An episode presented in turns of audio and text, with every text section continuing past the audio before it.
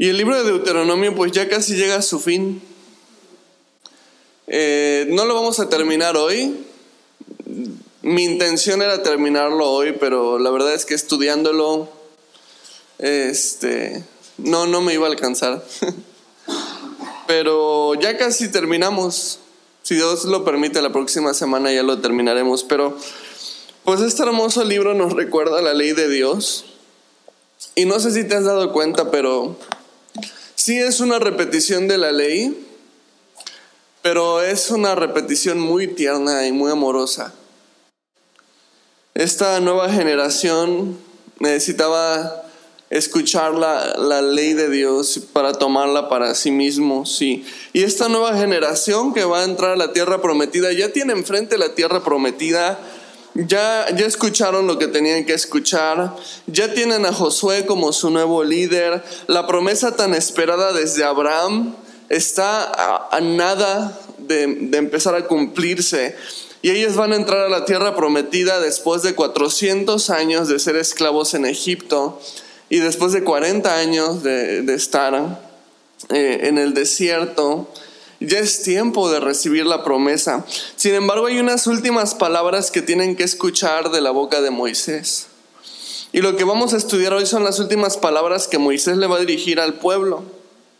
Moisés, vimos el estudio pasado, que ya es viejo, ya, es, ya tiene 120 años, ya llegó el momento de su partida con el Señor, Dios ya se lo dijo, pero hay unas últimas palabras que tiene que dirigirle al pueblo y es lo que vamos a empezar a ver en este último discurso de Moisés, antes de partir con el Señor, sus últimas palabras de Moisés para esta generación.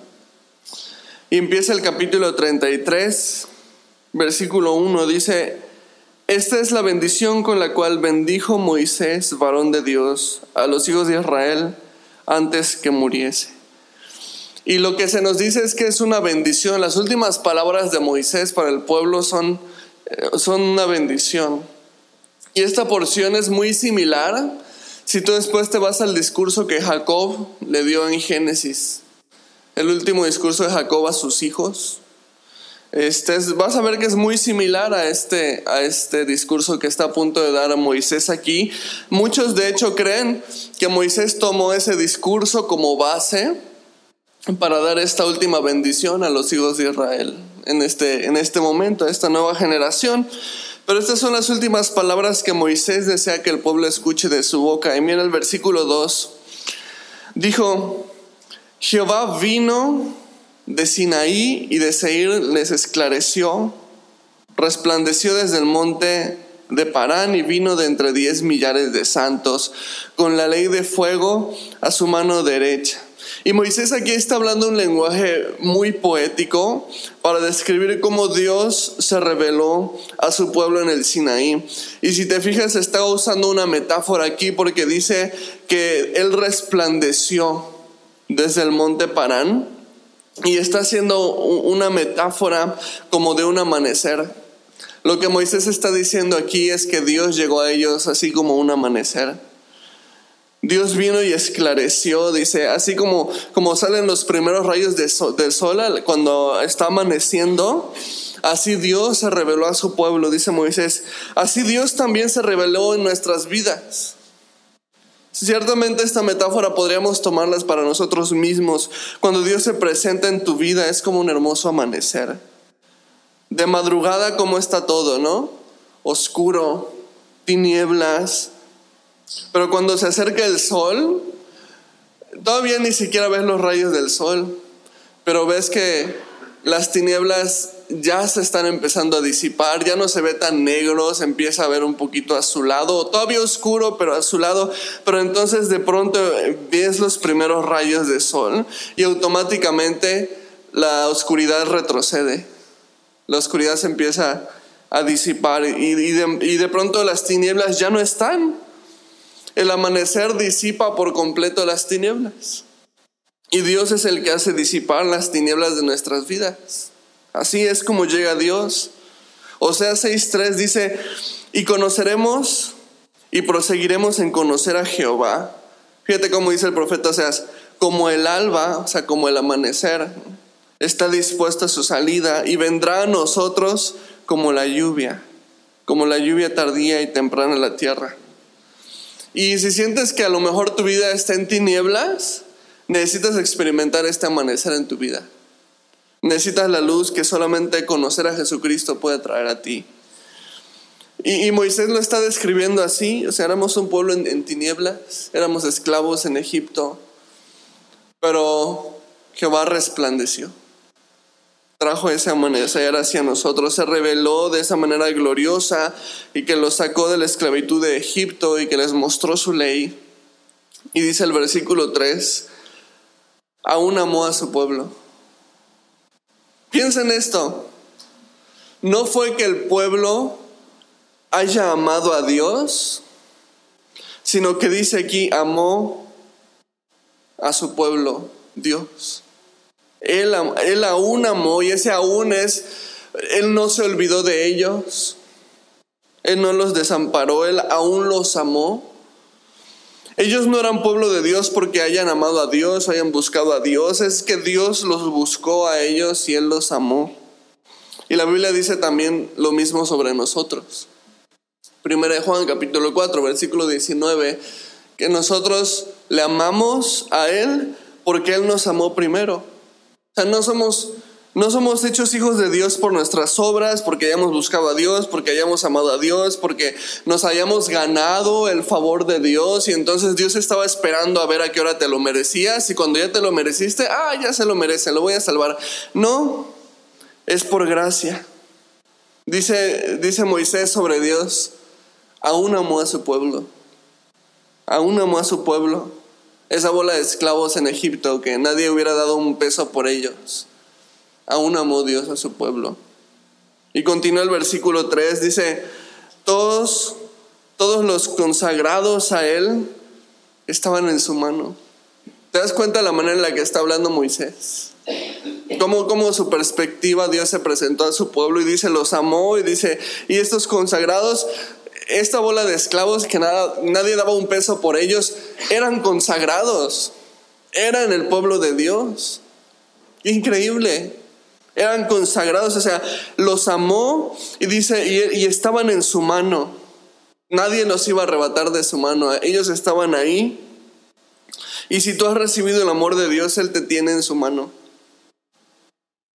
No importa lo que sea que puedas estar pasando en tu vida, en estos momentos o en cualquier época, pero tenemos esta certeza que estamos en manos de Dios.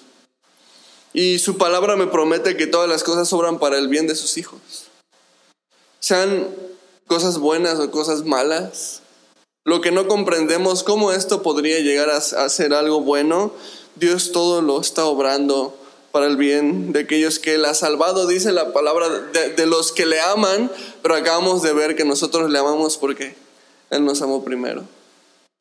Y es lo que Moisés les está diciendo aquí a los israelitas. Fíjate, fíjate qué ternura. Su último discurso, Él está a punto de morir y Él lo sabe. Dios ya se lo dijo. Su último discurso, sus últimas palabras. ¿Qué quiere Moisés que ellos sepan? Dios los amó Ustedes están en manos de Dios, nada los puede arrebatar de su mano. Dios los tomó como su pueblo. Y continúa el versículo 3, la última parte dice, por tanto ellos siguieron en tus pasos, recibiendo dirección de ti.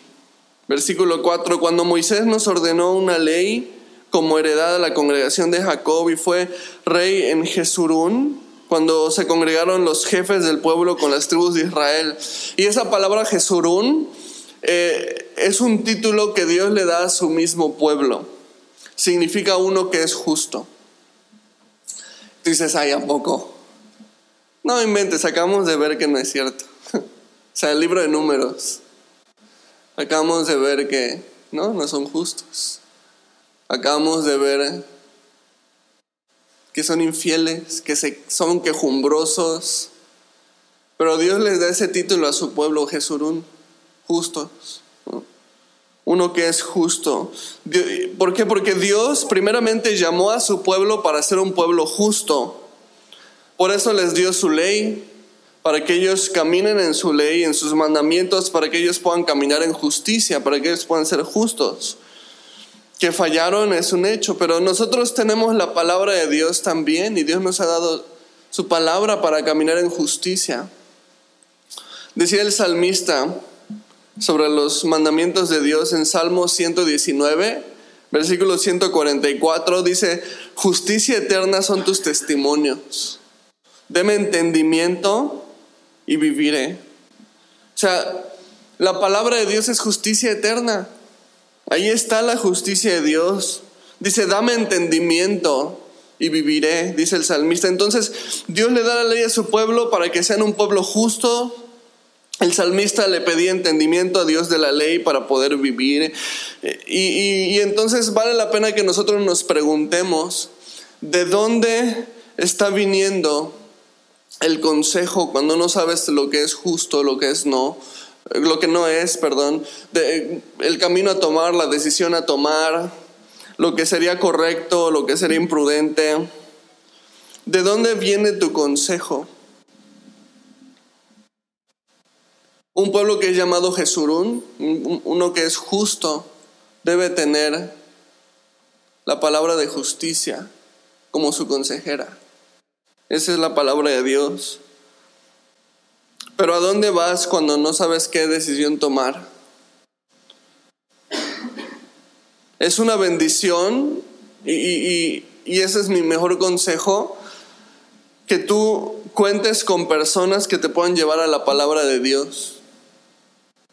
Personas que no te van a decir lo que quieres oír, que tú sabes que te van a incomodar porque te van a confrontar Personas que sabes que su vida es influenciada por la Biblia. Porque a veces buscamos el consejo que, que nos conviene, entre comillas, pues no nos conviene, pero creemos que nos conviene y vamos con quien, quien sabemos que nos va a decir lo que queremos escuchar, el que me va a dar por mi lado, el que me va a decir, sí, tienes razón. Pero ese no es el, consejo justo.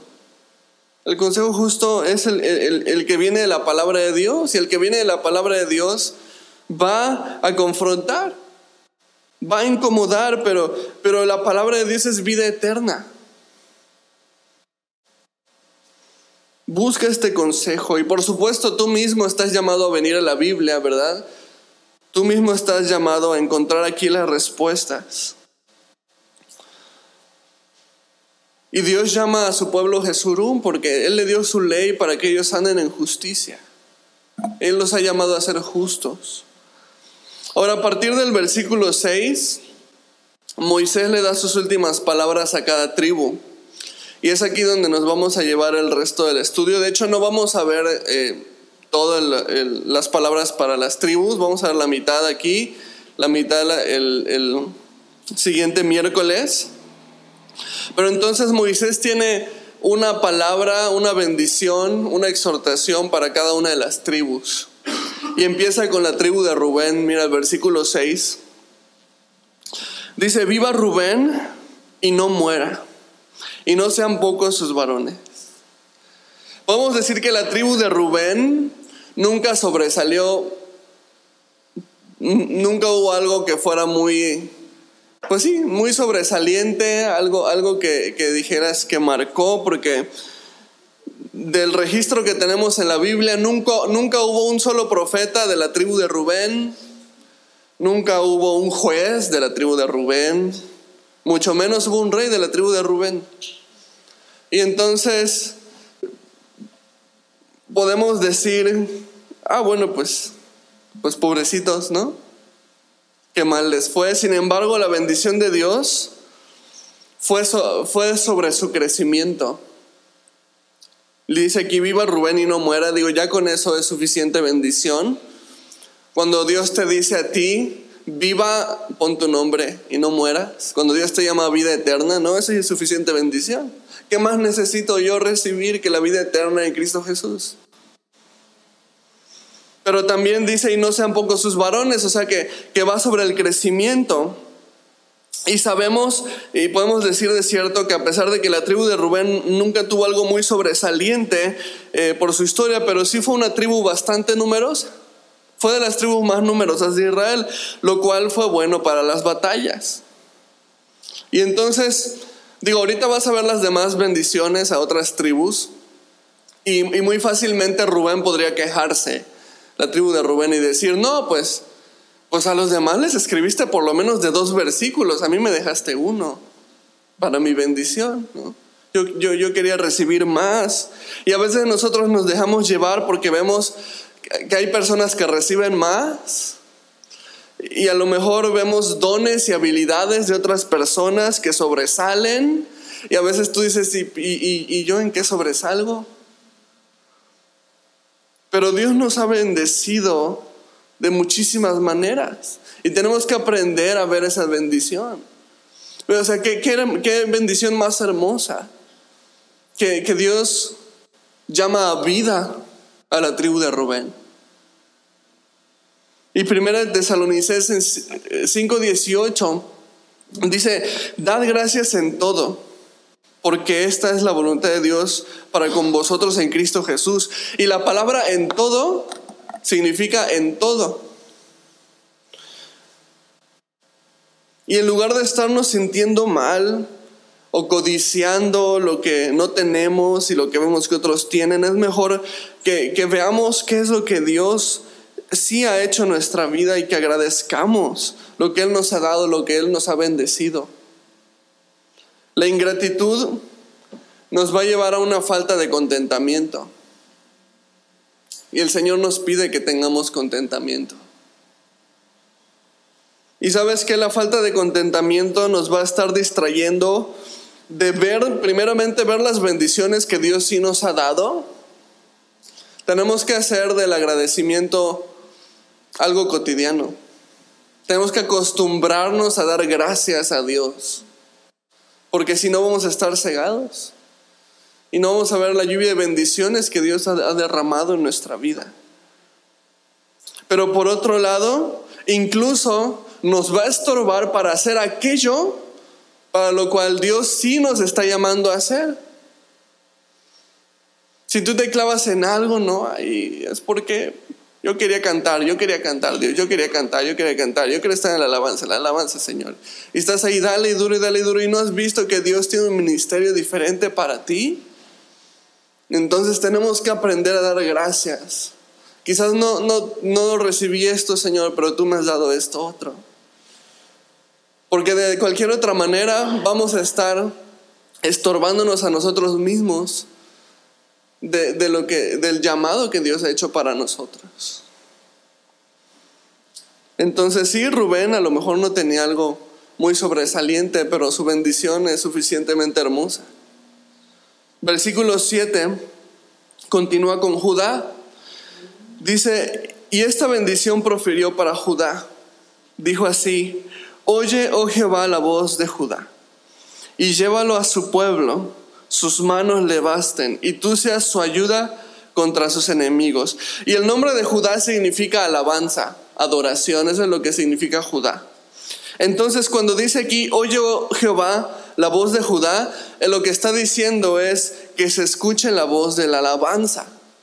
Dios llamó a, Judá a hacer una adoración para Dios. Y por supuesto que de la tribu de Judá estaba profetizado quién? Jesús, ¿no? El Salvador. Entonces Judá vendría a hacer una gran alabanza para Dios. De ahí va a venir el Salvador, de ahí va a venir el Mesías. Y por medio de Jesucristo podemos nosotros alabar a Dios y ser agradables delante de Dios. Qué bendición eh, vino a través de la tribu de Judá, que no solamente significó alabanza y trajo alabanza a Dios por medio de Jesús, sino que nos permite a nosotros ahora alabar a Dios también. Yo no puedo dar alabanza a Dios si no es por medio de Jesucristo. Mis obras no me alcanzan para ser agradable delante de Dios. Y me trataron de convencer de lo contrario. Yo crecí con la idea de que tú podías por obras alcanzar el favor de Dios y poder agradar a Dios por tus obras. Pero cuando vengo al Evangelio, mis obras no me alcanzan para agradar a Dios. Soy demasiado malo, soy demasiado chafa, pero por medio de Jesús soy aceptado. Y tú tienes que comprender esto para que dejes de llevar estas cargas pesadas sobre tus hombros de, tengo que ganar y tengo que, tengo que agradar a Dios por mis obras y tengo que hacer esto y el otro y el otro y cumplir y hacer y, y si fallo entonces viene condenación a mi vida. No, no porque Jesucristo nos ha hecho aceptos delante del Padre. Es por su justicia que nosotros somos justificados. Y por medio de Jesús soy aceptado y soy limpiado y tengo acceso al Padre y soy agradable al Padre, soy alabanza para el Padre, soy adoración para el Padre, porque Jesucristo lo fue. Gracias a Él puedo presentarme y no tengo que llevar este, este pesado yugo de la ley sobre mi, sobre mi espalda. Por gracia somos salvos, por gracia somos aceptados por Dios. Versículo 8 continúa la bendición para Leví.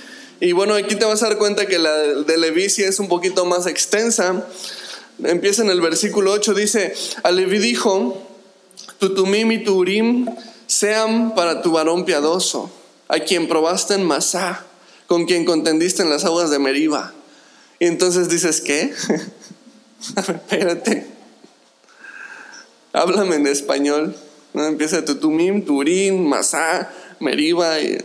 El Tumim y Urim eran dos piedras que llevaban los sacerdotes en su traje, ¿te acuerdas? En el libro de Éxodo estudiamos a fondo la vestimenta sacerdotal.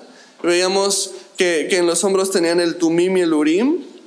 Y eran dos piedras que llevaba el traje de los sacerdotes. Y no se sabe en un 100% eh, el cómo se utilizaban estas piedras, pero lo que se sabe es que se utilizaba para pedir la dirección en alguna circunstancia. Entonces muchos especulan que pues una es blanca, otra es negra, entonces pues hay dos opciones, Dios cualquiera es la que salga es, es la que tú quieres. Entonces eso era una posibilidad, pero la verdad es que en la Biblia nunca vemos un ejemplo de cómo se, se consultaba la dirección de Dios a través de estas piedras, pero, pero se sabe que para eso eran, eran para consultar la dirección de Dios. Y, obviamente la tribu de Leví era la tribu de sacerdotes, la tribu de, de servidores del tabernáculo, y entonces la bendición va hacia ellos en relación a la dirección de Dios sobre ellos para llevar a cabo sus labores. Y tú y yo necesitamos la dirección de Dios menciona aquí este, a quien probaste en Masá y con quien contendiste en las aguas de Meriba. Y si tú te acuerdas, esta es una referencia cuando el pueblo dudó de Dios, fue incrédulo a Dios, cuando tenían sed y estaban en el desierto y no tenían nada para, para tomar y entonces el pueblo se quejó en contra de Dios y se quejó en contra de Moisés. ¿Y por qué Dios nos trajiste a este desierto para morirnos de sed? Estábamos mejor como esclavos. Y entonces Dios le dice a Moisés, ve y dale esa agua. Y entonces a través de una, de una roca, que Moisés golpea, entonces salen aguas y da este de beber a todo el pueblo, lo cual es un milagro increíble porque no es así como que como que golpeó la roca y cada uno pasaba con su vasito para llenar, no, no, eran aguas abundantes como un río que se formó en el desierto para que todos puedan tomar. Más adelante sabemos que, que, que esa agua nos habla de Jesucristo y Él es la roca. Y que cuando la roca fue golpeada, el pueblo pudo beber y cuando Jesucristo fue golpeado, cuando Jesucristo fue eh, maltratado, crucificado, entonces la salvación fluyó para todos nosotros. Es, una representación de Cristo. Pero entonces aquí Moisés les recuerda de esta rencilla. Eso significa aguas de rencilla cuando, cuando nos habla de, estas palabras que no entendemos, Masá y Meriba, aguas de rencilla. Y entonces Moisés pronuncia esta bendición para que la dirección de Dios esté sobre ellos. Aún en medio de la incredulidad, porque eso fue el pecado del pueblo, la incredulidad, necesitamos la dirección de Dios. Necesitamos que Dios nos hable y que Dios nos dirija. Y a lo mejor hay, momentos ahorita en los que tú tengas duda o en los que, que te esté costando tener fe o mantener tu fe o confiar en Dios en algo. Y Dios quiere darte dirección en este momento. Salmo 119, versículo 105, dice, lámpara es a mis pies tu palabra y lumbrera a mi camino. ¿Y esto de qué nos habla? Pues lámpara a mis pies. Nos está hablando de un lugar oscuro en el que, eh, pues no sé si has caminado a oscuras, pero tan solo en tu casa, ¿no? Cuando, cuando te da sed en la noche o quieres ir al baño en la noche y no quieres prender la luz para no molestar a nadie, pero entonces empiezas a tantear y bueno, la mayoría ya, ya nos conocemos bastante bien nuestra casa, pero tú sabes qué es lo primero que se lastima cuando no ves bien, el, dedito así, el, chiquito, ¿no? En una esquina. Y ahí Dios prueba tu santidad. Porque quién sabe qué tantas cosas pueden pasar por tu mente o por tus labios cuando se golpea el dedo chiquito. Es el dedito de la santidad, así lo llamo yo. Entonces, Salmo 119 dice, lámpara es a mis pies tu palabra. En esos momentos de oscuridad, en esos momentos en los que podría tropezar, la palabra de Dios lumbrera mi camino. Y a veces nosotros estamos como el pueblo de Israel en Masai Meriba. Estamos incrédulos, estamos dudando, nuestra fe está flaqueando, a lo mejor estamos cuestionando a Dios o incluso reclamando a Dios, inconformes con Dios. ¿Y cómo no si nuestras Biblias están cerradas? ¿Cómo no? Si no estoy encendiendo la lámpara a mis pies? Por supuesto voy a estar tropezando y por supuesto voy a estar dudando. Y la bendición de Dios hacia Leví es, es, esto. Dirección en momentos de incredulidad, dirección Urim y Turim este, en momentos de Masai Meriba, en momentos de incredulidad. Y continúa el versículo 9 y 11 y sigue la bendición para Leví, no acabado. Dice, ¿Quién dijo de su padre y de su madre, nunca los he visto? Y no reconoció a sus hermanos ni a sus hijos conoció, pues ellos guardaron tus palabras y cumplieron tu pacto. Ellos enseñarán tus juicios a Jacob y, a tu, y tu ley a Israel. Pondrán el incienso delante de ti y el holocausto sobre tu altar. Bendice, oh Jehová, lo que hicieren y recibe con agrado la obra de sus manos hiere los lomos de sus enemigos y de los que los aborrecieren para que nunca se levante. Y entonces Moisés habla estas bendiciones para la tribu de Leví, para que ellos sigan fieles y firmes a esto. Fíjate qué hermoso, dice, ellos guardaron tu ley. Y dice, ellos van a enseñar a tu pueblo. Versículo 12, continúa la bendición para Benjamín. Dice, a Benjamín dijo, el amado de Jehová habitará confiado cerca de él, lo cubrirá siempre y entre sus hombros morará. Y esta es una bendición bastante corta en comparación a la de Leví, ¿no? Como que con Leví se, se explayó más. Pero sin embargo es una bendición sumamente hermosa, fíjate. El amado de Jehová.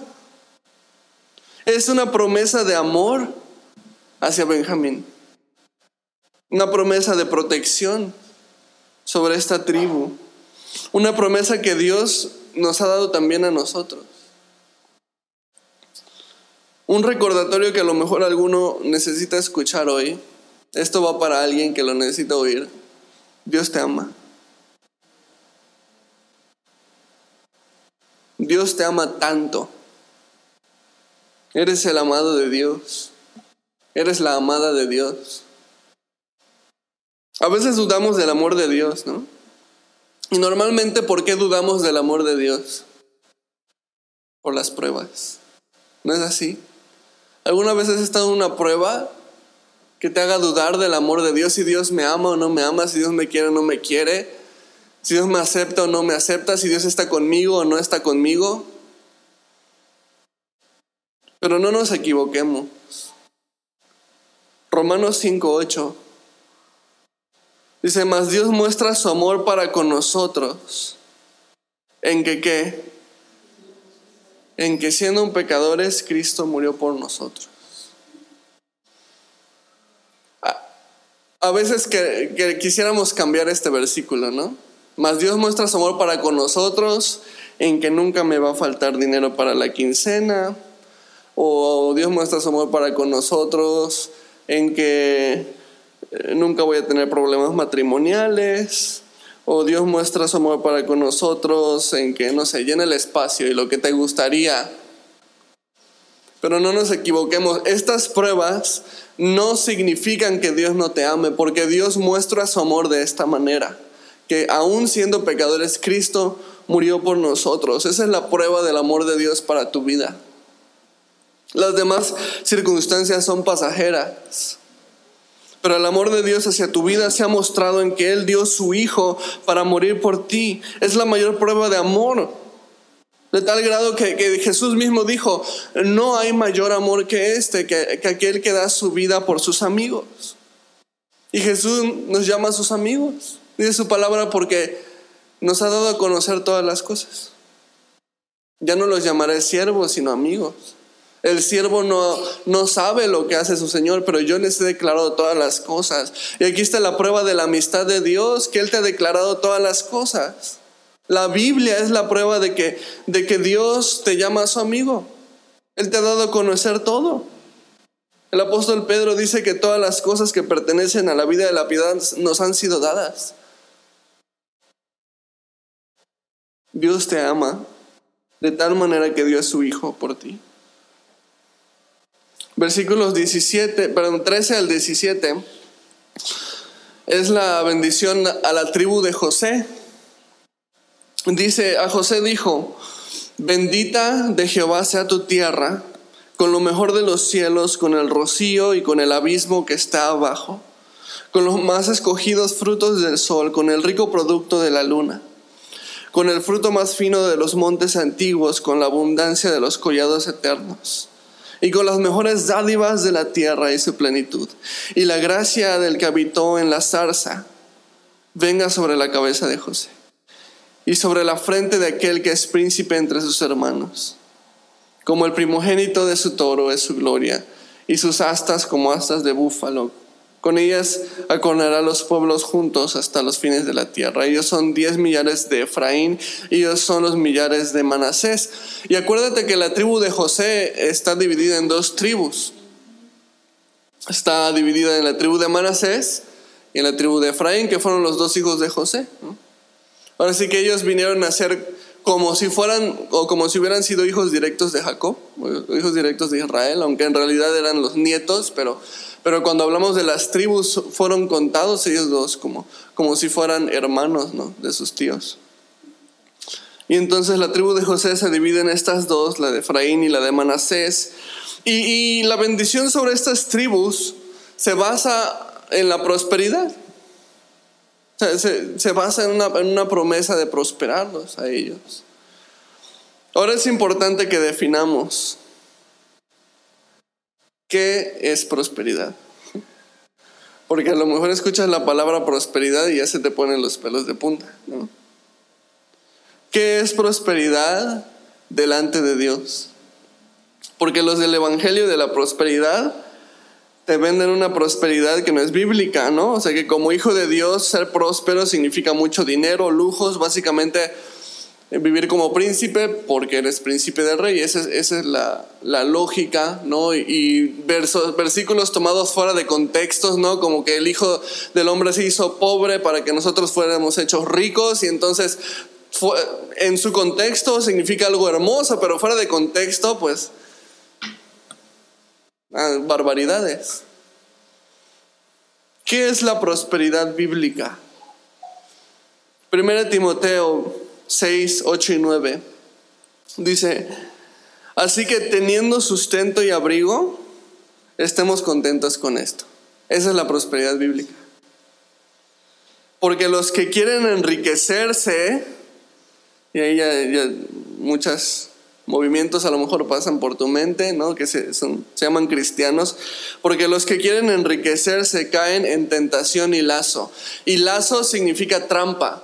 El lazo era una trampa de caza, entonces tú cruzabas un lazo para que el venado o el animal que pasaba corriendo se cayera y entonces pudieras cazarlo. Entonces lo que te dice aquí es que es una tentación y una trampa. Dice, los que quieren enriquecerse caen en tentación y lazo y en muchas codicias necias, o sea, tontas y dañosas, que hunden a los hombres en destrucción y perdición.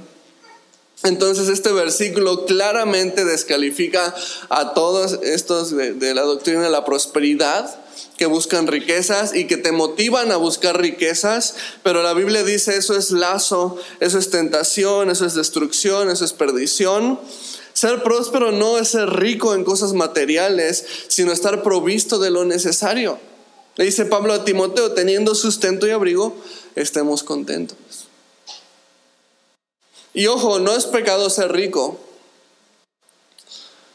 No es pecado tener dinero, no es malo, pero lo que sí es pecado es que nuestro corazón esté en lo material.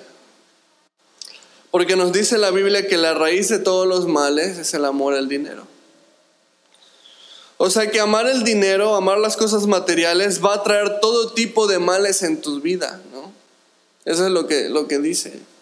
De hecho, lo dice también en 2 Timoteo. Digo 1 Timoteo 6 y te lo dejo de tarea. 1 Timoteo 6, 10. Raíz de todos los males es el amor al dinero. Todo tipo de males van a venir a tu vida si tú centras tu atención y tu corazón en el dinero. Entonces, no es malo tener dinero, pero es malo que tu corazón esté en el dinero.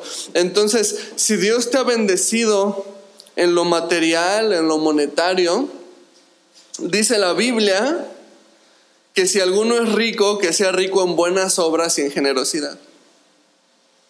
Y eso es una protección para tu corazón. O sea, si Dios te ha bendecido con, una buena economía, una manera en la que Dios te, protege es diciéndote eso. O sea, si tienes dinero, si, si, eres rico, sé también rico en buenas obras, sé también rico en generosidad.